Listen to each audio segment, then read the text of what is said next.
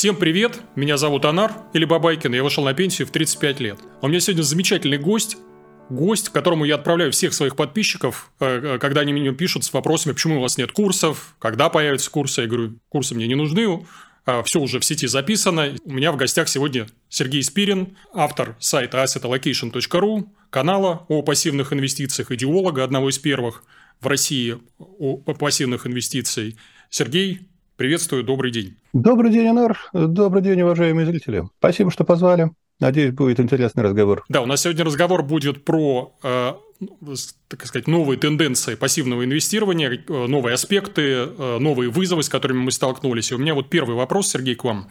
Э, следующий. Вот вы инвестируете, наверное, уже на более 20 лет, если я правильно понимаю. Да. Э, как менялся у вас вопрос, а, точнее, как менялся ответ на вопрос «зачем?» Вы инвестируете на протяжении последних лет, и особенно в свете вот последних двух лет, поменялось ли ваше отношение, то есть ваш ответ на этот вопрос? Или все по-прежнему, то есть вот те же цели, те же задачи? Вы знаете, глобально, наверное, ничего не поменялось. То есть инвестиции – это, как и раньше, это просто там, перенос капитала в будущее с некоторым его увеличением. То есть поначалу это создание некоторой подушки безопасности, запаса, который позволяет э, ну, скажем так, застраховать себя от негативных событий в будущем. Потом понимание, что для любых более-менее крупных покупок а, этот на капитал надо сохранять во времени и приумножать.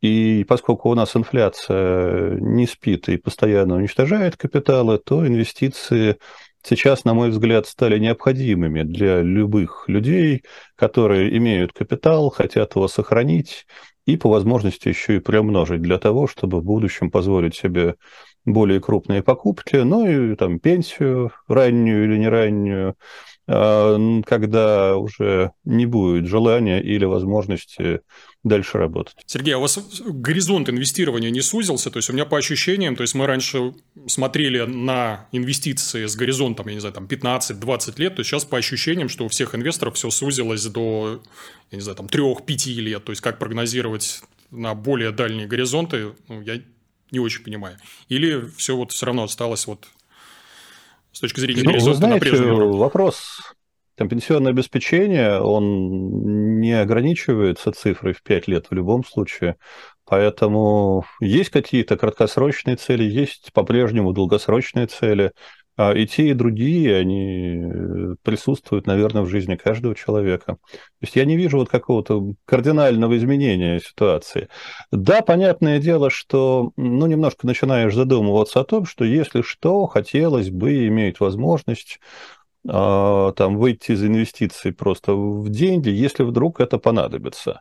Но вот я не вижу, что прямо сейчас это понадобилось, поэтому горизонты продолжают оставаться длинными. А давайте для подписчиков, которые еще не знакомы с пассивной стратегией, объясним, попробуем объяснить им, в чем суть э, пассивного инвестирования, э, коротко, да, то, чтобы они понимали, э, в чем суть этой стратегии, чем она отличается от, от других. На самом деле это очень просто. Пассивные инвестиции, как термин придумал еще Бенджамин Грэм, и определение там очень простое, э, если там своими словами пытаться объяснять. А пассивные инвестиции – это отказ от попыток э, обыгрывать рынок который сводится к двум вещам. Отказ от э, выбора момента совершения операций, то есть входа-выхода в рынок, а с целью пытаться там угадать, когда это сделают лучше, когда хуже, и отказ от выбора ценных, отдельных ценных бумаг, попытки угадать э, те ценные бумаги, которые вырастут лучше рынка, или там избавиться от ценных бумаг, которые будут вести себя, вести себя хуже рынка. Вот это главное. А, отказ от попыток обыгрывать рынок, а, по сути, это пассивные инвестиции. И тогда вы берете просто рынки в целом, да, в виде каких-то широких фондов или индексов, там, широкий рынок акций, широкий рынок облигаций, возможно, там в каком-то виде драгметалла, недвижимость, э, денежный рынок, э, другие активы. Хорошо. А вот эта вот пассивная стратегия, вот что она может дать инвестору и э, что нет? То есть, вот э, я часто вижу, что вот в головах инвесторов какие-то там, может быть, ложные ожидания от пассивного инвестирования есть. Вот давайте разграничим. Вот это да, можно, а вот это вот, ну, то есть это уже про другое. Ну, поскольку пассивная инвестиция – это отказ э, обыгрывать рынок, соответственно, ту доходность, которую вы получите от пассивных инвестиций, она будет примерно соответствовать э, среднерыночной доходности, среднерыночным цифрам.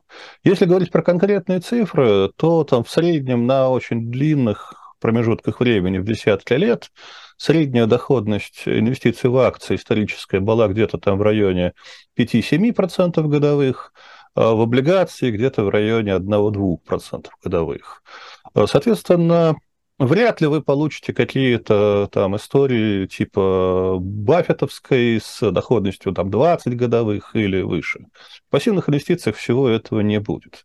А с другой стороны, а, поскольку, опять же, из статистики известно, что большинство из тех, кто пытается обыгрывать рынок, на самом деле рынку проигрывают, то вы получите доходность, э, скорее всего, выше там, подавляющего большинства из тех, кто будет пытаться совершать какие-то активные операции, и, скорее всего, у него это не получится. Вот э, у меня такой вопрос, уже технический. Я когда изучал, э, соответственно, труды идеологов пассивного инвестирования, вот в книжках везде написано, что главный э, риск – это рын, рыночный риск. И, э, мои коллеги пытаются измерять вот риски при помощи вот стандартного отклонения, я как называю насколько сильно вас может там потрясти на протяжении какого-то периода, вот как я понимаю стандартное отклонение. Но правильно ли это вообще? То есть, можно ли считать то, насколько сильно вас трясет, вообще риском? Мне кажется, это никакой не риск, и почему э, только на этом риске фокусируются вот идеологи пассивного инвестирования, где, где тут подвох? Это очень хороший вопрос, э, спасибо за него, который когда-то поднимал еще Ред Баффет, и идет этот давний спор про то, можно ли оценивать риск э, волатильностью, который, на мой взгляд, на самом деле спором-то и не является, потому что все довольно просто. Когда Баффет говорил, что нельзя оценивать рыночный риск волатильностью, э, он применительно к своим инвестициям был абсолютно прав. Потому что когда человек инвестирует на уровне отдельных бумаг, то, соответственно, риски отдельных бумаг, отдельных акций, отдельных облигаций, они становятся многократно выше, чем э, рыночный риск рынков в целом. Поэтому, когда инвестирует Баффет, конечно же, для него, для него инвестиции к рыночному риску совершенно не сводятся, когда он выбирает отдельные акции и отдельные облигации. Но когда мы говорим про пассивные инвестиции, когда мы не выбираем отдельные бумаги, а когда мы берем уже широко диверсифицированный а, портфель, то риск отдельных бумаг, он перестает э, серьезно влиять на риск в целом. И тогда вот для такого пассивного инвестирования в широкие индексы, когда мы берем широкий рынок, а, риски отдельных бумаг, они просто нивелируются внутри большого портфеля. И тогда действительно основной риск, который нам, пассивным инвесторам, остается, это риск а, рыночный, то есть волатильность. Поэтому ответ на этот вопрос, можно ли там, риск оценивать волатильность, он зависит от способа инвестиций. Для пассивного инвестора – да, для активного инвестора скорее нет, как Баффет был прав. Э, и все-таки продолжая тему рисков, э, вот вы у себя в телеграм-канале и в каких-то других медиа часто выкладываете какие-то пресс-релизы, новостные заметки о том, что пассивное инвестирование победило, особенно в Штатах, э, что, соответственно, деньги чуть ли не половины инвесторов мира сейчас сосредоточены в пассивных индексных фондах. И это подается как позитивная новость. Но я здесь вижу угрозу. То есть, вот у нас есть э, вот эти вот операторы фондов, Большая Тройка, Vanguard, Fidelity, BlackRock. Я, во-первых, не понимаю природу этих организаций, я их как-то побаиваюсь, мне кажется, что-то в них есть такое от политики, это раз, то есть, что это такое с точки зрения упаковки. А во-вторых, нет ли здесь риска, что когда-нибудь вот финансовый мир рванет так, на фоне вот этой вот оболочки проблем вот конкретных вот этих вот больших ребят, что мало нам не покажется инвесторов. То есть, нет ли здесь риска, что вот эти деньги аллоцированы у трех больших дядь? Ну, на самом деле, тут не так страшен черт, как его малюют. А, и на самом деле, если мы смотрим на, скажем, американский рынок в целом, то доля там той же большой тройки на нем не так уж и велика. А, она велика относительно денег, которые именно в фонды привлечены, а, там действительно у них доля довольно существенная. Но помимо этого есть э, частное владение акциями, помимо есть, э, этого есть брокерские счета, есть э, пенсионные фонды, есть иностранные инвесторы, есть хедж-фонды и так далее. И относительно вот как бы всего объема обращающихся бумаг, доля большой тройки, ну, на одного игрока вряд ли там превышает процентов 5-10, а по отдельным бумагам, наверное, и, и даже ниже. Поэтому пока это вот какой-то угрозой для рынка, на мой взгляд, не является. И хотя говорят, что да, увеличение пассивных инвестиций, оно будет приводить к уменьшению эффективности рынка, но, на мой взгляд, это все пока имеет отношение к далекому будущему.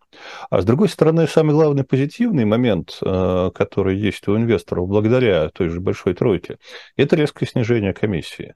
То есть там, где раньше индустрия забирала себе ну, еще в 50-е годы в США э, фонды забирали себе за управление до 5-7% годовых. И это было нормально. А у нас как забирают и до сих пор. А сейчас э, сумма комиссионных э, управляющих компаний, они оцениваются в сотых процента годовых, и деньги инвесторы экономят э, гораздо больше. Что касается рванет, ну, там же наполнение ну, конкретными бумагами. Это же не обязательство этих компаний, как, например, у банков. Да? Это банк может обанкротиться, потому что у него активы не бьются с пассивами.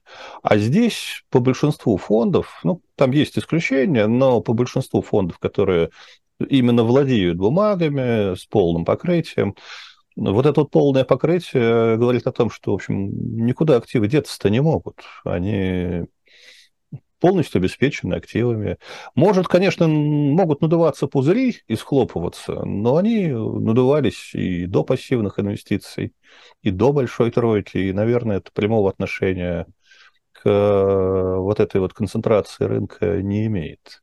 Так что пока я не вижу каких-то вот поводов для больших опасений, хотя, э, ну вот тот риск, например, надувания пузыря, который всегда был и остается, на мой взгляд, он все равно присутствует, но это не совсем риск, вот, связанный с данными конкретными компаниями. А я вот встречал такое мнение, что вот, э, вот эта вот большая тройка, вот некоторые мои коллеги немножко ее демонизируют. То есть они как говорят, вот представьте, что у вас там, я не знаю, триллионы долларов э, аллоцируются внутри вот вашей структуры, и вы начинаете вести себя не как оболочка, а как уже я не знаю, там, политическая организация, то есть начинаете, э, я не знаю, там, диктовать политику, влиять на политику государств даже, еще что-то, или это какая-то мифология, то есть э, немножко преувеличение, то есть вот что, что с точки зрения природы вот этих вот э, упаковок, что они из себя представляют? Это просто ну, там, авоська, условно говоря, или это все-таки уже какие-то игроки, которые влияют там на глобальный мир? Как вы Пожалуй, главная проблема, которая действительно некоторое отношение к реальности имеет, она обсуждается, кстати, широко в Штатах, а она сводится к тому, что помимо, собственно, вот просто оболочки, да, пассивной, а эти ребята получают право голосования в советах директоров при управлении теми предприятиями, акции которых э, номинально э, как бы находятся у них э, под управлением. Наверное, эта проблема есть. С другой стороны, но это далеко от мировой политики. То есть даже если условно они голосуют, там, ну пусть там 5, 10, 15 процентов а, акциями какого-нибудь там Apple, Google или там даже Boeing, а, вряд ли они реально влияют э, на ситуацию, тем более, что они как ну, всячески открещиваются от этого, стараются выработать процедуры такого голосования, которое не противоречило бы воле остальных акционеров а, и так далее. Проблема поднимается, она некоторая, наверное, есть. Но в том виде, в котором это по интернету гуляет, это, на мой взгляд, ну, явное преувеличение, явная демонизация mm-hmm. этих организаций. Когда я слышу, что там Вангард управляет миром и чуть ли не там развязал войну на Украине, ну, реально это смешно. Это вот конспирология, которая очень далека от реальности. Следующий вопрос у меня вот такой. А, я читал ну, большую часть литературы, э, коллег пассивных инвесторов, в первую очередь американских, там Бернстайна, Фабера и э, других известных ребят. У них там вот на протяжении всей книги они пытаются вот размазывать такую мысль, что главное для инвестора это, ну, то есть перечисляют набор факторов, там номер один – издержки, точнее нет, выбор классов активов, потом издержки, там, комиссионные управляющих фондов и так далее.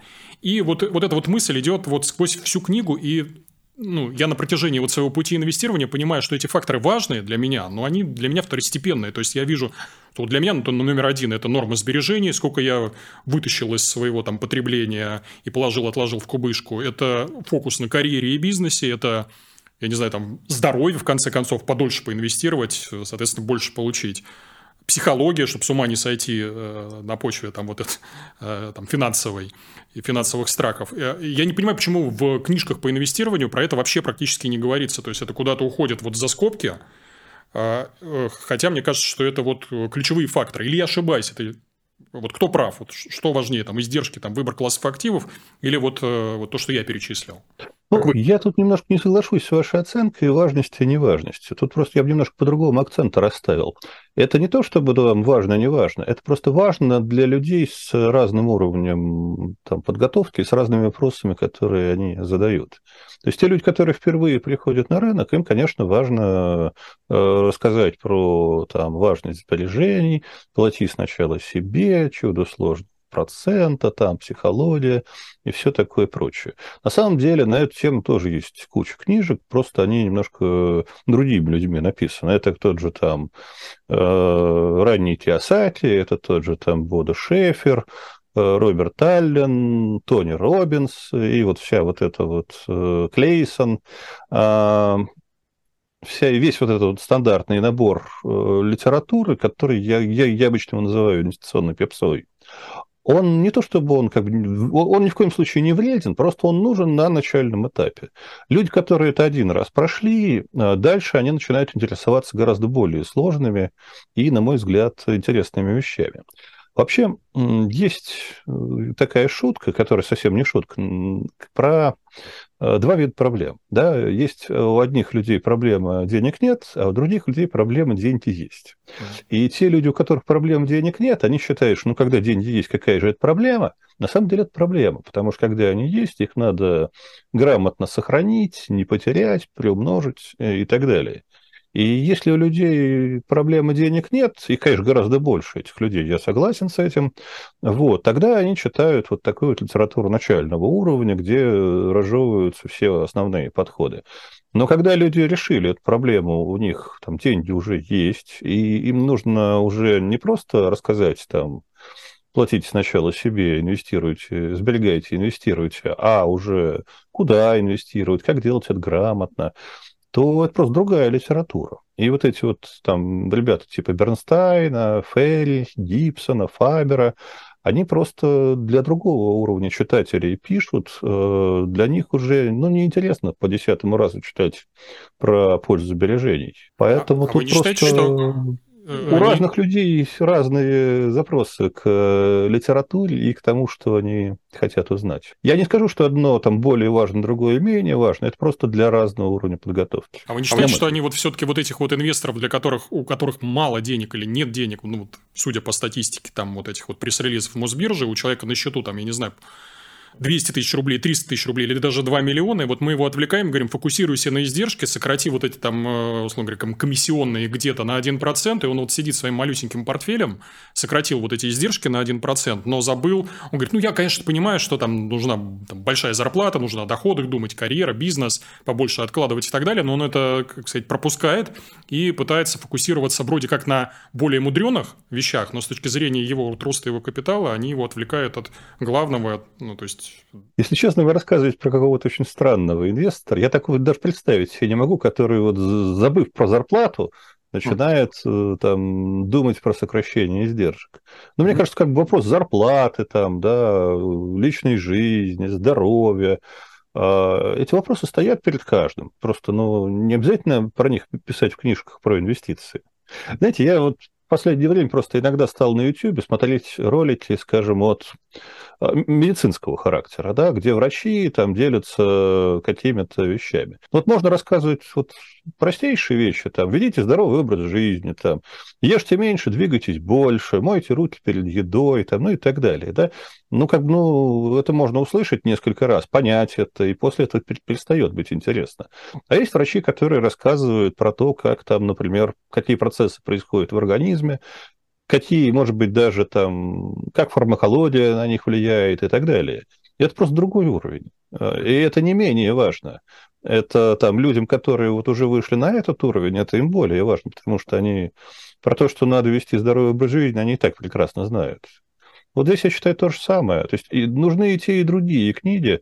Просто у людей с разным уровнем подготовки спрос на разные на разного вида информации. Я, я, если это такой легкий упрек мне, да, в том, что я очень мало пишу про там сбережения и так далее, а, я просто для себя когда-то понял, что, с одной стороны, людей, у которых денег нет, да, и которые решают проблему, как их получить, их, с одной стороны, гораздо больше, но, с другой стороны, они не очень платежеспособны. То есть вот строить бизнес на том, чтобы вот с этих людей что-то получить, нереально, потому что негатива идет много. Вот что то нам опять втираешь, что там, то, что мы без тебя знаем. Вот. Денег платить за советы там, о том, как вести здоровую образ жизни, разумеется, никто не хочет. Или там сберегать больше, да, а тратить меньше. А, поэтому, ну, такая не очень благодарная аудитория для того, чтобы там, вести бизнес, скажем так, в этой сфере. Поэтому я для себя уже давно понял, что надо просто ориентироваться на людей, у которых деньги есть, которым интересно, там, как сделать из них больше денег, которые готовы за это платить, э, между прочим, за информацию. Вот. И я сразу там гораздо меньше негатива, например, свой адрес стал получать а, когда стал ориентироваться на более узкий круг людей, но при этом гораздо более платежеспособный. Сергей, следующий вопрос, да, да. тут исчерпывающий ответ. Цинично, может, звучит, но... Не-не, я понимаю, да, логично. А, следующий вопрос у меня, вот еще ну, буквально там три года назад я был вот ярым сторонником того, что не стоит отвлекаться там на геополитические новости, но сейчас я понимаю, что даже вот будучи там пассивным инвестором, э, ну, то есть, э, вот вам в том числе, ну, э, наверное, даже непозволительно не следить за, за геополитическими новостями, особенно если вы находитесь в России, да, то есть, вот с точки зрения то есть вопрос у меня следующий. Может ли сегодня пассивный индексный инвестор позволить себе вообще не отвлекаться на новости и геополитику? Или все-таки приходится смотреть? Вы как к этому относитесь? Ну, смотрите, как мы уже э, поговорили в начале, пассивный инвестор – это тот, кто не пытается обыгрывать рынок. То есть, если новости касаются движения рынка, на мой взгляд, их пассивный инвестор должен игнорировать, как и раньше. А другое дело, что есть новости, которые касаются там, изменения правил игры, повышение стоимости операций, повышение доступности операций, там все эти санкции, заморозки активов, прекращение торгов и так далее. Эти новости не имеют отношения к вопросам, там, как обыграть рынок, они, от них, к сожалению, никуда не деться. И mm. тут важно, что а, собственно, пассивному инвестору никто не обещал, что не надо будет смотреть ни зачем вообще. К сожалению, да, пассивному инвестору приходится следить за вот такого вот рода новостями, которые не, не о том, там, куда пойдут акции «Газпрома», а о том, собственно, что происходит с вашими брокерами, как работает там биржа, где учитываются ваши бумаги, не могут ли они там, попасть под заморозку или санкции и так далее к сожалению, за этим приходится следить. То есть это от этого пассивные инвестиции не, не спасают. Отсюда следующий вопрос. Э, умерла ли страновая диверсификация? То есть, э, я сейчас вижу два э, подхода. То есть, подход мой, который я исповедую, что на двух стульях усидеть не получится, то есть, придется выбирать ну, там, условно говоря, регион проживания и, как следствие, регион инвестирования, потому что ну, там, у меня, будучи, там, находясь в России, у меня просто физически не получится, по моему мнению, инвестировать где-то еще. И второй подход вот моих многих коллег, которые говорят, нет, яйца в разных корзинах, страновая диверсификация жива, и надо вот строить запасной аэродром на случай, что если здесь все сгорит и в пепел превратится вообще фондовый рынок исчезнет, то там у меня будет где-то вот часть моей кубышки перестроена, и я в случае чего там спасусь. Вот вы как к этому относитесь? Жива ли она? Надо ли это... В первую очередь вопрос для инвестора, который находится в России. То есть, надо ли ему об этом думать? Здесь, на мой взгляд, опять же, для разных инвесторов будут разные ответы. Тут дело в том, я бы скорее так оценил то, что происходит в последнее время. А, цена международной диверсификации резко выросла, и порог той суммы, с которой нужно интересоваться международной диверсификацией, или можно, он тоже резко вырос. Если до 2022 года меня спрашивали, там, с какой суммы можно выходить на зарубежные рынки, и я называл цифру примерно там 50-100 тысяч долларов, а, и можно было даже с более мелкой суммой выходить на зарубежные рынки через там те же ETF, BPIF с э, активами на зарубежные рынки и так далее, иностранный брокер, то сейчас я бы назвал сумму минимум уже полмиллиона-миллион, не меньше с более мелкой суммы сейчас пытаться усидеть на двух стульях будет просто чересчур дорого. А, иногда, может быть, даже невозможно. А, с другой стороны, люди с большими капиталами, которые могут себе там позволить потратиться на второй паспорт, вид на жительство, там съездить в какую-то другую страну и, может быть, там какую-то даже недвижку себе купить и как-то там второй аэродром себе сделать. Собственно, почему нет? Просто круг тех людей, которым это доступно и которые могут все эти вещи позволить, он сейчас резко уменьшился, потому что цена вопросом очень сильно выросла. Вот. Но если люди себе могут это позволить, то почему бы и нет? Если люди уже выехали. Просто у меня много довольно читателей, слушателей, они находятся за пределами России, и сказать им, то есть я не хочу вот как бы выглядеть ватником и говорить, что нет, мы инвестируем только в Россию и так далее. Нет, если вы уже там, если вы капитал уже вывезли, если вас там нормально принимают, э, закрывают глаза на ваш российский паспорт, или вы имеете другой для того, чтобы через брокера торговать. Да нет, ради бога, международная диверсификация – по-прежнему хорошая вещь, которая снижает риски. Вот. Просто для разных людей здесь разные ответы будут. Я там как бы главный момент, который изменился, цена выхода на зарубежные э, рынки, причем такого безрискового, относительно безрискового выхода, она резко выросла. Угу. На это надо иметь в виду. И вот такой вот вопрос. Э, Существуют ли стратегии и инвентарь, инструменты, которые могут вот инвестору помочь пережить какой-то вот глобальный катаклизм, например, там смерть фондового рынка по каким-то причинам? Или вот, то есть у нас в этот момент просто нам будет уже не до инвестирования, э, ну, то есть мы уже не об этом будем думать. Вот как вы думаете? Мне сложно ответить, потому что катаклизмы бывают очень разные. Если, условно, 1917 год, я не знаю, что там. Золотые ложечки, и те там комиссары могут прийти и отобрать. Монетки, недвижимость, да все может как бы пойти э, прахом. Тогда, ну, кто успел убежать, может быть, успели что-то спасти. Те, кто остался, очень мало чего могли спасти. Поэтому в зависимости от того, какой катаклизм. От большой войны вы вряд ли там что-то спасете внутри страны если вдруг, не дай бог, она произойдет. Если она уже происходит на вашей территории, ну, вы понимаете, что тут уже не про фондовый рынок идет разговор. Поэтому здесь готовить запасные аэродромы можно, если как бы, вы можете себе это позволить, да, если у вас хватает на это капитала. Вот. Но в зависимости от э, проблем непонятно, насколько это будет возможно спастись от них.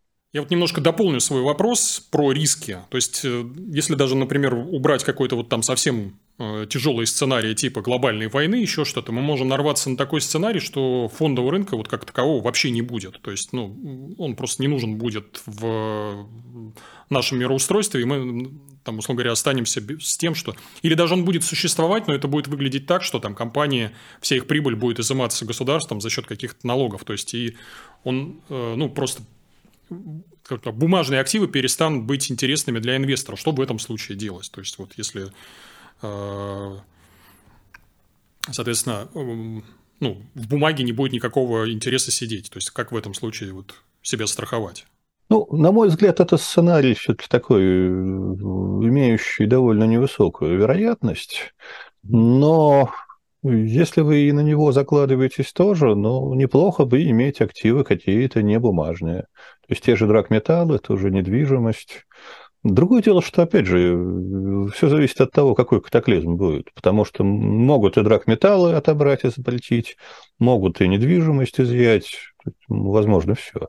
Но да, если вы считаете этот риск существенным, то некоторую долю активов можно держать вот таких вот небумажных активов, типа там металлов, недвижимости или чего-то в этом роде. У меня как раз вопрос на эту тему был. А, вот почему пассивные инвесторы, то есть я вижу в портфелях, там, условно говоря, связку акций и облигаций, в основном на нее фокусируются, либо там в лучшем случае какое-то там золото добавляют, бумажное.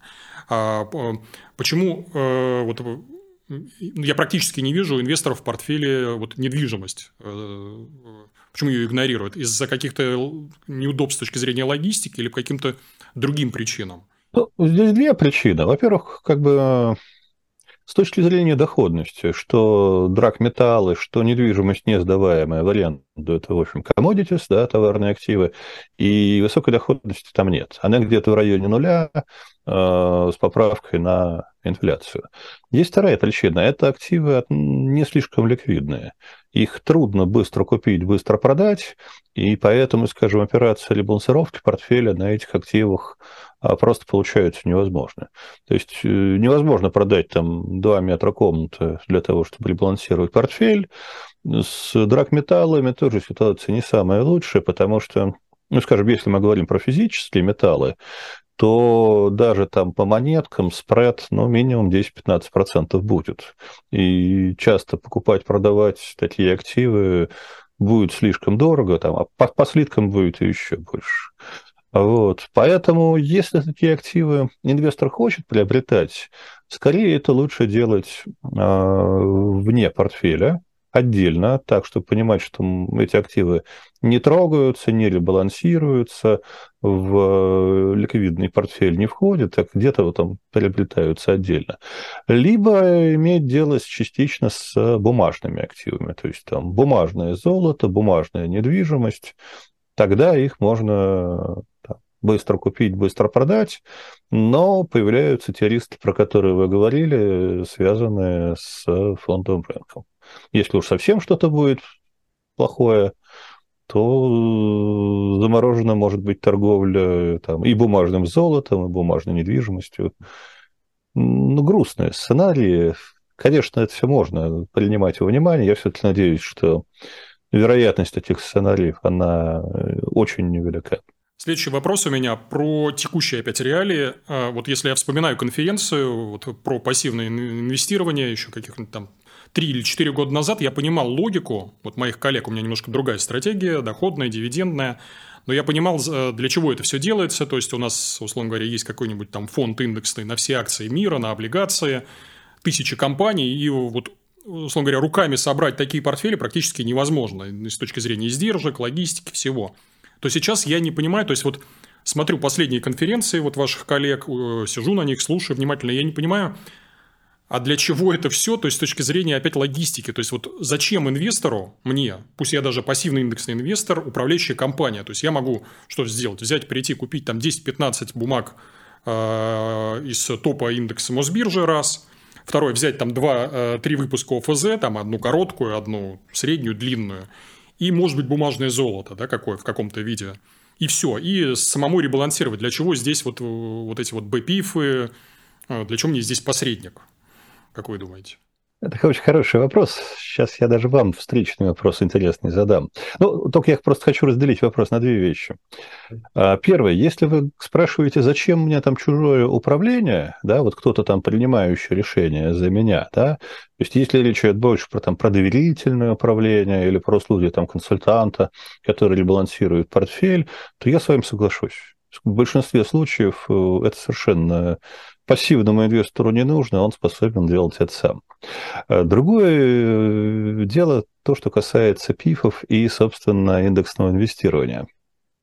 У меня есть друг, а, он руководитель одного из крупных спецдепозитариев э, российских. И ему периодически приходится принимать на работу людей, персонал и, соответственно, проводить собеседование. И чтобы понять а, готовность человека, вообще понимает он или не понимает, он им задает один простой вопрос. Скажите, зачем нужны пифы? Вот попробуйте ответить на вопрос. Зачем нужны пифы? Э, ну, в моем понимании это условно говоря, упрощение с точки зрения логистики, ну, то есть, как я это себе видел раньше, и налоговая оптимизация, две вещи. Ну, то есть, больше ни для чего. Ну, ну вот вы, как, хорошо, что вы произнесли слова налоговой оптимизации, потому что как, как если люди просто начинают говорить там про простоту управления, диверсификацию, снижение порога входа и так далее, это, это все, ну, это тоже имеет некоторый смысл, но это все не настолько важно. Это все можно сделать самому. А вот налоговую оптимизацию вы самостоятельно не сможете а, обеспечить в том виде, в котором ее дают фонды. То есть фонды не являются плательщиками налогов, они не платят э, НДФЛ, в отличие от частного инвестора, они не платят э, э, как бы... Не то, что они не платят, они получают в полном объеме дивиденды и купоны без вычета налогов на дивиденды и купоны. И реально это то, что огромное количество людей просто не понимает. Но реально частный инвестор фондом до как бы, комиссии проигрывает очень сильно за счет того, что он получает уже дивиденды за вычетом налога на дивиденды, там купоны за вычетом налога на купоны, платит НДФЛ при любых операциях, вот, а фонд э, получает эти суммы полностью. Плюс у него накапливаются издержки сложного процента со временем.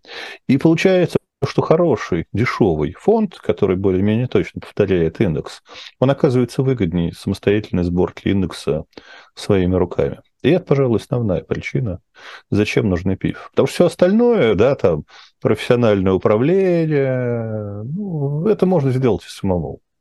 А вот с налогами не получается. А я тогда еще раз в роли скептика немножко выступлю. Э, у меня вот есть такой страх и риск, который я вижу, почему-то мои коллеги не видят, что вот у нас было вот какая-то вот наша болотца маленькая, вот э, э, с точки зрения российских каких-то продуктов, БПИФ и прочее. И у меня есть такое мнение, что, условно говоря, это болотце будет немножко уменьшаться, и в какой-то момент э, часть управляющих компаний просто скажет, да нам не интересно в это все играться, комиссионные смешные, обороты смешные, давайте мы просто уйдем с рынка, распустим эти фонды, вот вам инвесторы деньги, они никуда не сбегут, там с ними еще что-то, ну просто вот э, инвесторы могут в какой-то момент оказаться с э, необходимостью вытаскивать свои деньги, попадать на какие-то издержки, в том числе налоговые. И вот Э, как вы видите этот риск, как от него защититься? То есть, вот что управляющей компании просто надоело на российском рынке предоставлять какие-то услуги. Есть ли он вообще этот риск, или я его преувеличиваю? На мой взгляд, он есть для мелких компаний. Uh-huh. То есть я смотрю на то, как развивается этот рынок. Э, как это ни странно, но последний где-то год рынок фондов растет в смысле объемов. Но он растет очень неравномерно. То есть мелкие компании действительно закрывают э, свои фонды, включая биржевые фонды, а вот крупные, наоборот, резко наращивают объемы. То есть если мы говорим про там, Сбер, ВТБ и прочие еще, может быть, несколько компаний а, с крупными объемами стоимости чистых активов, я не вижу причин, по которым им нужно было бы закрывать свой бизнес. А вот небольшие компании, да, то есть вот последняя история с уходом, например, фонда от Конгостраха с рынка, именно по причине того, что они просто не могут окупать его. Да, такие истории будут происходить. На мой взгляд, на этот рынок полезли некоторые игроки, которые не совсем просчитали свои возможности конкурировать на этом рынке. И да, скорее всего, мелкие фонды, некоторые могут с этого рынка уходить. Что касается крупника, я этой опасности не вижу, потому что объемы у них растут, и, судя по всему, они э, имеют вполне хороший окупаемый бизнес. Не вижу причины им его сворачивать. Угу. У меня вот такой вопрос. Я немножко жадный инвестор, и хотя в самом начале выпуска сказал, что у меня издержки – это какой-то для меня второстепенный фактор, но я не люблю платить налоги. Ну, в смысле, если для этого нет необходимости, я а, не люблю какие-то транзакционные лишние издержки, комиссионные, мне это все тоже не нравится. У меня вот вопрос, вот я как пассивный инвестор могу ли на протяжении вот длительного пути, там, не знаю, там 10-15 лет свести издержки свои к нулю или почти нулю? Вот как бы это, вот, э, как это сделать? Ну, например, там проводить ребалансировку не за счет там перепродажи одной, одного куска там, акции или облигация, а за счет довнесений. Вот, может быть, каким-то поделитесь там лайфхаками, еще чем-то вот вы знаете, э, можно и нужно работать над уменьшением издержек, но вот к нулю их свести, скорее всего, не получится. Мне сразу вспоминается Баффет, когда-то уже больше, наверное, 10 лет назад он давал интервью одному СМИ, и его, ему задали вопрос, а на какую вообще доходность может рассчитывать средний инвестор, и он ответил цифрой примерно 4% годовых сверхинфляции потому что все равно издержки будут, и вы от них никуда не денетесь. Даже если вы собираете акции, портфель из акций самостоятельно, все равно есть брокерские издержки, депозитарные издержки, налоги, там все равно есть там тоже свои расходы. Если инвестируете через фонды, то там свои комиссии, и тоже от них никуда не деться. Поэтому, к сожалению, вот это вот какую-то плату инвестор в любом случае имеет. С другой стороны, конечно, нужно думать и про то, как, собственно, выбирать более дешевые продукты, там, более дешевых брокеров, по возможности, да, не, не жертвуя надежностью, конечно, а более дешевые фонды, а, опять же, там, не, не жертвуя надежностью от, по возможности от крупных компаний, вот, использовать различные благоприятные налоговые режимы, типа индивидуального инвестиционного счета, льготы на долгосрочное владение активами, трехлетние льготы на владение имуществом, в том числе драгметаллами и так далее. Просто, к сожалению, это не тот вопрос, который вот за пять минут можно рассказать. Там ему надо больше внимания посвящать. Потому что ну, очень много же разных инструментов, и у разных инструментов свои, скажем так, ну, не то что секреты, но особенности, нюансы, на которые нужно обращать внимание. Просто не вопрос для там пятиминутного ответа, это такой более серьезный вопрос. И вопрос, который я не мог не задать, а, вот у нас известная история с фондами Finex. А, я смотрел на поведение моих коллег-инвесторов по цеху, и оно меня немножко удивляло. То есть, э, э, ну, во-первых, у меня никаких претензий нет к ребятам из Финекса там сделали, что смогли, с точки зрения пиара более-менее там неплохо себя отработали. Я понимаю, там негатив, еще что-то. А, то есть, а, я удивлялся, то есть я из этой истории сделал совсем не те уроки, которые вот сделали в среднем мои коллеги, что кругом вот там обман, все это плохо, все нехорошо. Какой вы урок из этой истории э, извлекли э, для себя, может быть, скорректировали какой-то с точки зрения вот там выбора инвентаря, свою логику, а чему вас эта история научилась? Как вы вообще на нее смотрите?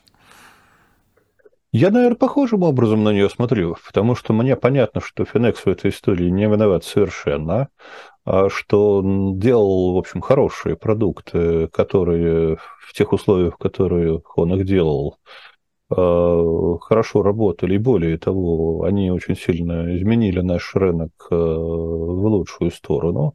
У меня к ним могут быть некоторые претензии там, по части недооценки рисков в историях типа там FXRB и некоторые претензии по поводу, на мой взгляд, не очень качественного пиара, да, не очень качественные там, связи с инвесторами, Потому что когда ты сначала там хейтишь весь основной, остальной рынок, рассказываешь, что там все BPIF это, это плохо, а вот мы единственные ETF это хорошо, а потом оказывается, что именно у тебя-то, в общем, как проблемы и возникли, но ты продолжаешь примерно в том же духе, это все выглядит, конечно, не очень красиво.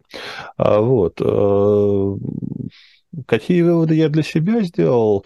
Больше стал уделять внимание диверсификации и оценки рисков. Вот тот риск, который реализовался, его, конечно, его не ждал практически, наверное, никто вообще.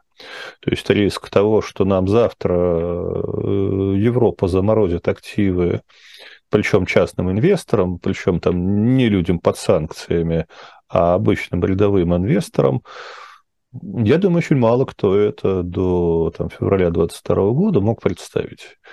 А сейчас приходится смотреть уже не на только то, там, какие рынки ты покупаешь, но и там, через кого ты их покупаешь, как все это оформляется, какие цепочки, какие депозитарии, где все это хранится и так далее. То есть вот эти вот вопросы, они из разряда вопросов, которые вообще мало кого интересовали, а, перешли в ряд вопросов, э, которые очень важны сейчас для оценки стали.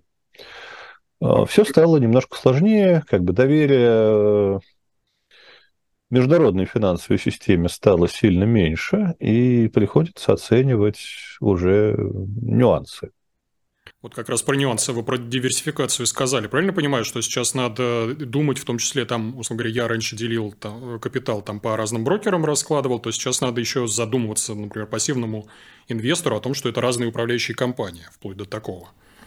Или... Но понимаете, то что, то, что произошло, это не риск управляющей компании все-таки, да, сработал. Это риск другого характера, риск э, там, цепочки хранения активов, а не управления ими. Ну, как бы с управляющей компанией, в общем, ничего плохого не произошло. Она там у себя продолжает работать, и даже активы продолжают вроде как пока храниться, а только получить мы их не можем.